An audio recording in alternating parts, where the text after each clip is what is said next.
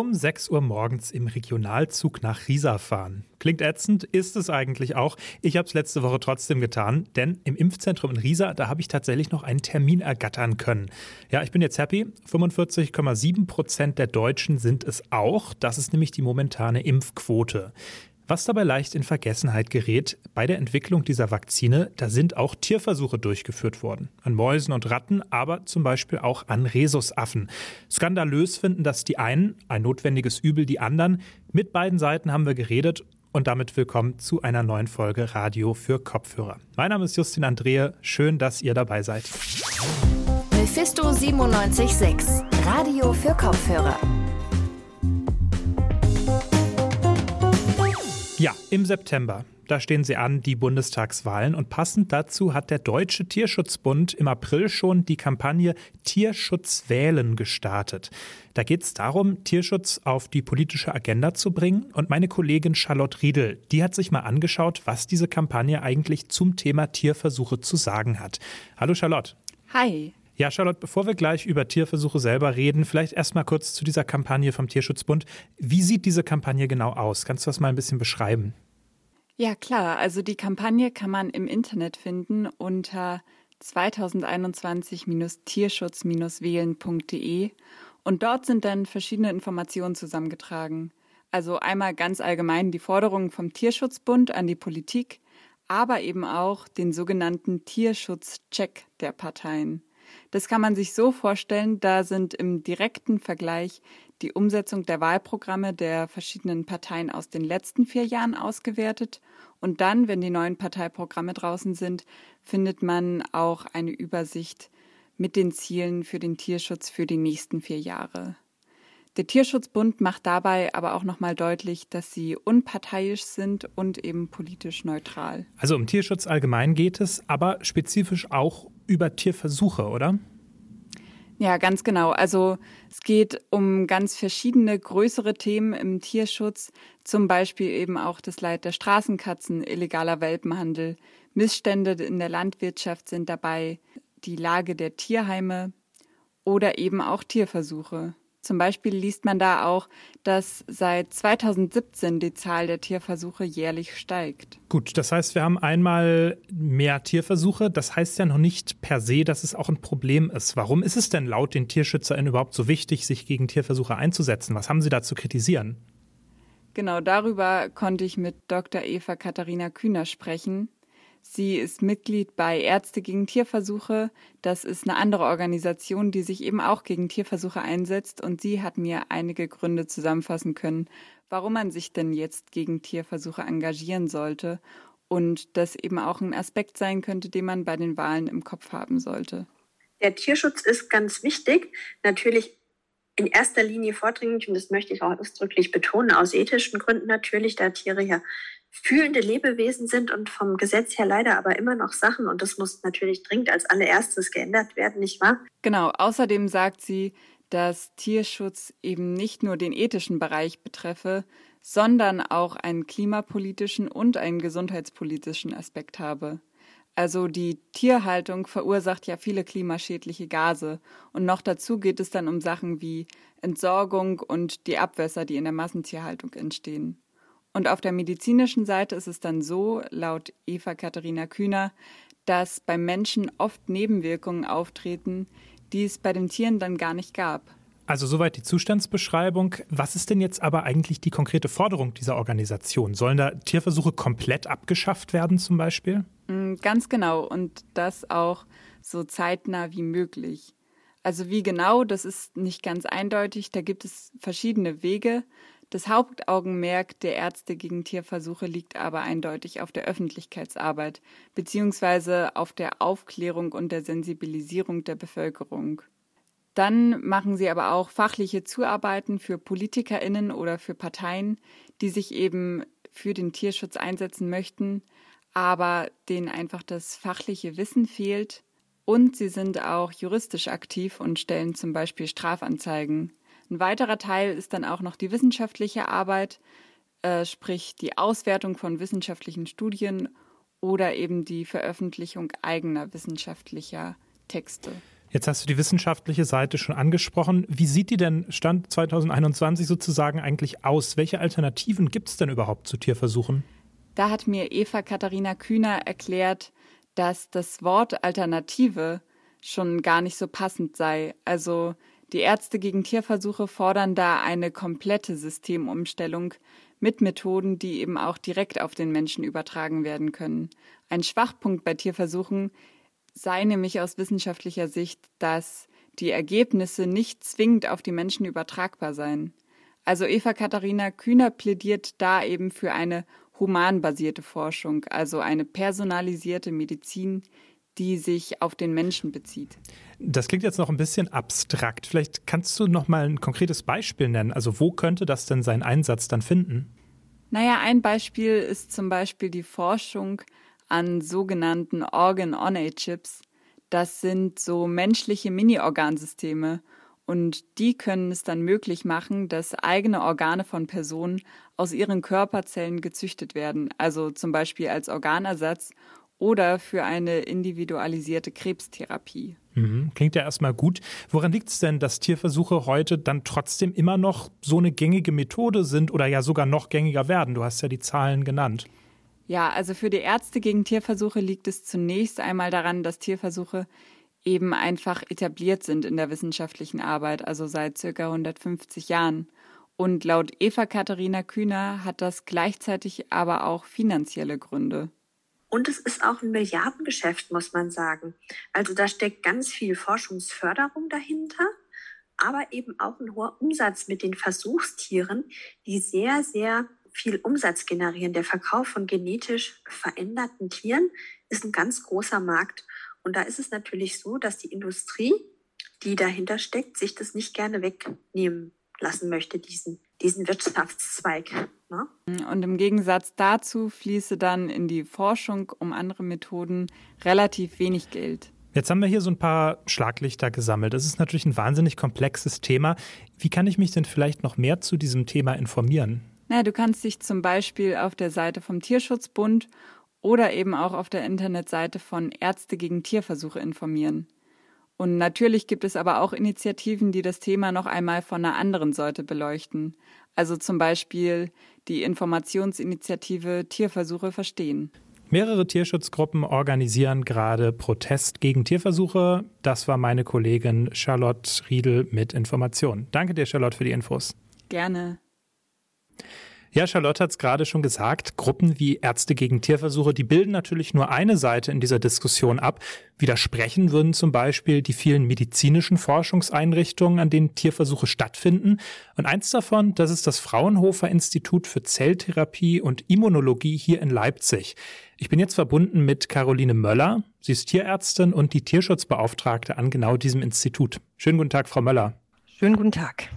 Fangen wir vielleicht mal an mit einem Thema, das derzeit natürlich ganz stark im Fokus steht, Impfung. Ja, die ganze Welt ist froh, es gibt mittlerweile viele Impfstoffe gegen das Coronavirus. Gleichzeitig sind diese Impfstoffe natürlich auch mit Tierversuchen entwickelt worden. Bei Ihnen am Fraunhofer Institut wird ja auch an Impfstoffen geforscht. Können Sie da vielleicht mal ein bisschen erklären, welche Rolle spielen da Tierversuche und wie laufen die konkret ab?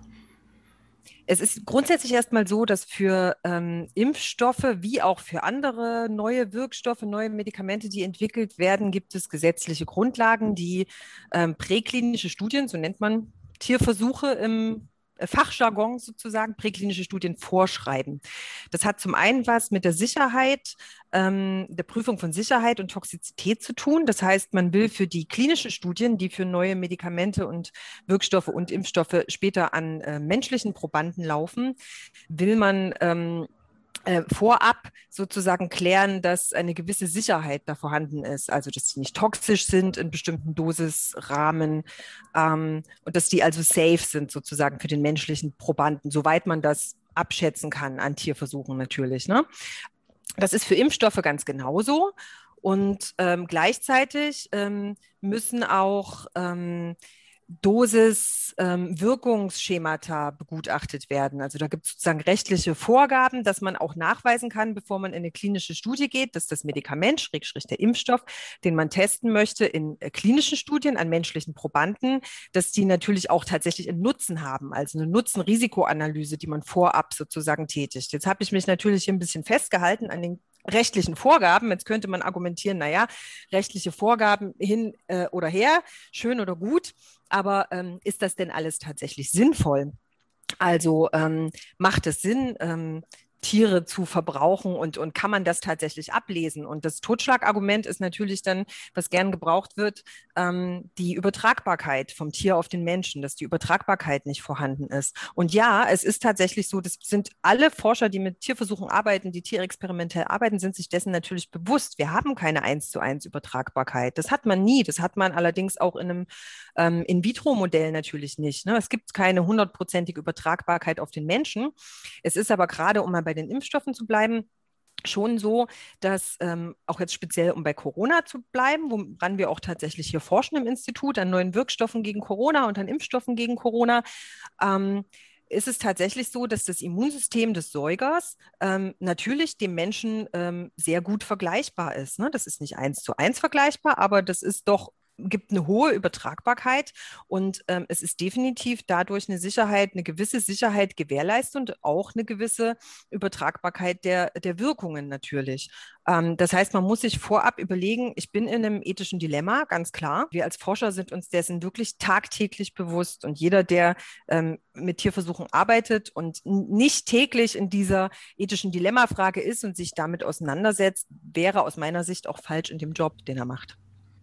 Jetzt ist es ja auch Ihre Aufgabe am Fraunhofer Institut eben die der Tierschutzbeauftragten. Das ist ja auch eine gesetzlich äh, vorgeschriebene Position. Also der oder die Tierschutzbeauftragte soll auf den Tierschutz achten. Was heißt das denn jetzt konkret im Falle der Entwicklung, sagen wir mal, einer Impfung? Sind Sie da wirklich vor Ort, während diese Tierversuche unternommen werden? Gucken Sie da drauf und sagen Sie, hier muss die Spritze anders gesetzt werden oder wie muss man sich das vorstellen? Man muss sich erstmal bewusst sein, äh, Tierversuche sind jetzt nichts, wo man einfach ins Labor geht und sagt, ich mache das mal eben so. Sondern das ist ein extrem minutiös geplantes Prozedere, wo jeder Schritt vorab festgelegt wird und wo vor allem auch vorab alles ähm, rechtlich geprüft wird. Man muss da ähm, Anträge für schreiben für einen Tierversuch. Die müssen also wirklich minutiös auch dargestellt sein, was man vorhat zu machen, welchen Nutzen das haben soll, aber im Detail auch, wie die Versuchsdurchführung laufen soll. Ähm, das geht dann in eine Ethikkommission und wird dann dann ähm, ähm, durch die Ethikkommission und die regulierende Behörde ähm, sozusagen abgesegnet oder eben abgelehnt. Ne? Gegebenenfalls gibt es noch Modifizierungen. Genau. Das heißt, es ist nicht so, dass man, dass der Forscher da irgendwas macht und wir kommen dann da irgendwie dazu und sagen, äh, mach mal anders. Ähm, so funktioniert das natürlich nicht. Ähm, aber es ist schon so, klar, der Tierschutzbeauftragte ist in diesen ganzen Regulationsprozess und Genehmigungsprozess, Antragsprozess eingebunden. Also ich ähm, berate die ähm, Forscher schon bei der Versuchsplanung, ich berate die bei der Antragsgestaltung, ich lektoriere den Antrag quasi, lese den gegen, habe dann gegebenenfalls aus Tierschutzsicht auch Einwände oder ähm, Änderungsvorschläge, die dann entsprechend umgesetzt werden. Dann schreibe ich eine Stellungnahme für die Behörde, dann geht es an die Behörde, geht in die Ethikkommission, irgendwann nach mehreren mehreren Monaten, die dieses ganze Prozedere dauert, ist gegebenenfalls der Tierversuch genehmigt. Dann läuft der Tierversuch irgendwann nach wirklich klar vorgegebenen Protokollen. Und ja, dann ist es meine Aufgabe tatsächlich in den Versuch mit reinzugehen. Und das mache ich auch. Also ich war heute Morgen zum Beispiel tatsächlich in einem Versuch drin und ähm, das gehört zu meinem täglichen Arbeitsablauf, auch in Versuchen tatsächlich mit vor Ort zu sein und mir das anzugucken. Jetzt gibt es ja eine ganze Reihe von Argumenten, die von TierschützerInnen vorgebracht werden gegen Tierversuche. Ein typisches ist etwa, dass es schon Alternativen gäbe. Also von Zellkulturen ist da zu hören, von Computersimulationen. Wenn Sie mal aus Ihrer eigenen Perspektive berichten, vielleicht sogar einen Blick in die Glaskugel werfen, ist das was, was jetzt schon realistisch ist, was in absehbarer Zeit realistisch ist? Also es ist so, dass ähm, wir alle, die wir mit Tierversuchen befasst sind und mit Tierversuchen arbeiten, ähm, dass wir natürlich ähm, auch alle höchst interessiert sind an Ersatzmethoden. Das ist, das ist ganz klar. Also wenn wir irgendwann ähm, in, darauf komme ich gleich zu sprechen, wer weiß wie vielen Jahren sagen können, das war so eine Ära, die hatten wir mal und die brauchen wir nicht mehr, dann ähm, ist uns allen geholfen. Das ist ganz klar, weil dieses ethische Dilemma, das tragen wir täglich mit uns rum, ja. Und das ist auch nichts, was, ähm, ähm was man so auf die leichte Schulter nimmt. Ja?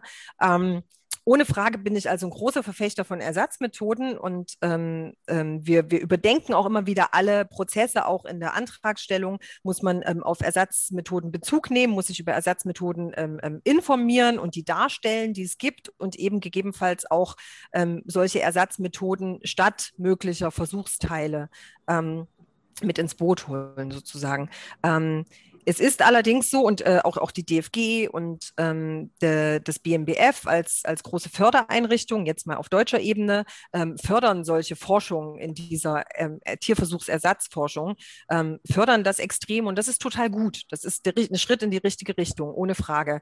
Ähm, dennoch sind die Methoden, die vorhanden sind, ähm, momentan noch nicht in der Lage, sämtliche ähm, Tierversuche zu ersetzen, die für Pharmaforschung betrieben werden.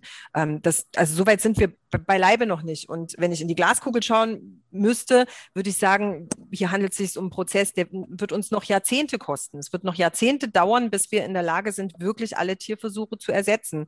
Ähm, es gibt einzelne ähm, Versuchsteile, gerade was Toxizitätsstudien angeht, die schon gut ersetzt werden können durch bestimmte so Organ-on-a-Chip-Geschichten. Ähm, ähm, aber ein komplexer Tierversuch wie in der Corona-Forschung, wo ich also ein Modell habe, was ähm, äh, ein, ein Multi-Organ-Geschehen ähm, beinhaltet, ja, wo also alle Organe oder viele Organe beeinträchtigt sind, wo das Immunsystem als extrem komplexes Organ, was in, in alle Einzelorgane mit reinspielt, mit beeinträchtigt ist. Ähm, das kann ich auf ähm, äh, mit Ex-vivo oder In-vitro-Methoden einfach noch nicht in aller Gänze abbilden. Und ähm, da brauchen wir ähm, ähm, diese Tierversuche noch, was nicht heißt, dass man nicht Ersatzmethoden parallel benutzen kann, ohne Frage, und dass die einzelne Versuchsteile ersetzen können und das sukzessive immer mehr tun werden. Aber noch sind wir weit davon entfernt.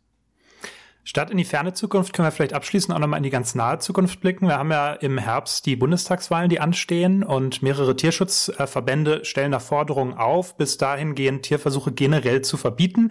Ich lehne mich jetzt mal aus dem Fenster und nehme an, dass das nicht Ihre Position ist. Haben Sie denn Forderungen an politische Parteien, an Akteure und wenn ja, welche sind das?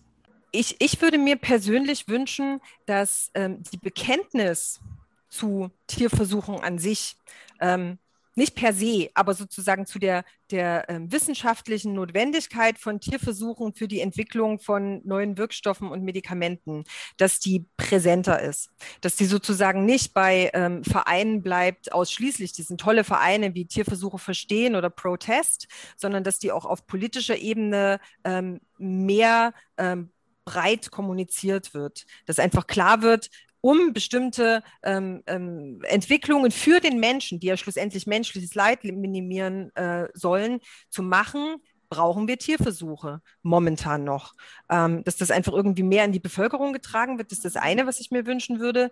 Ähm, das andere ist allerdings ein Punkt, der ähm, ähm auch gut zu diskutieren ist. Tierversuche selber ähm, brauchen sagen wir mal, ein besseres Standing, was die Finanzierung angeht. Das klingt jetzt erstmal ein bisschen paradox, weil man denkt, naja, ähm, wieso noch mehr Tierversuche? Das meine ich nicht. Nein, ich meine bessere Tierversuche. Ähm, wenn Förderungen für Tierversuche, die ähm, sehr hochqualitativ aufgestellt sind, besser wird, dann sind wir natürlich auch in der Lage, bessere Ergebnisse zu generi generieren, weniger Tiere zu verbrauchen. Das bedeutet, dass man zum Beispiel sowas wie Multicenter-Studien fördern sollte, dass ähm, es eine gesetzliche Verankerung zum Beispiel geben sollte und auch Förderung von ähm, Qualitätskriterien für Tierversuche, von ähm, Reporting, dass ähm, Publikationen negativer Ergebnisse ähm, zum Beispiel gefördert werden oder sozusagen ähm, ähm, verbessert werden, dass eben auch ähm, das mehr angenommen wird, dass man Präregistrierungsverfahren für Tierversuche verpflichtend einführt. Für klinische Studien muss man sich sozusagen präregistrieren und muss vorab ähm, ähm, darstellen, sozusagen, mit welchen ähm, ähm, Hypothesen und ähm, man da rangeht. Und das gibt es für Tierversuche so in dem Sinne noch nicht. Ja? Also ich stelle zwar einen Tierversuchsantrag, aber ich muss mich nirgendwo registrieren und sagen, das ist mein Versuchsaufbau, so soll der laufen.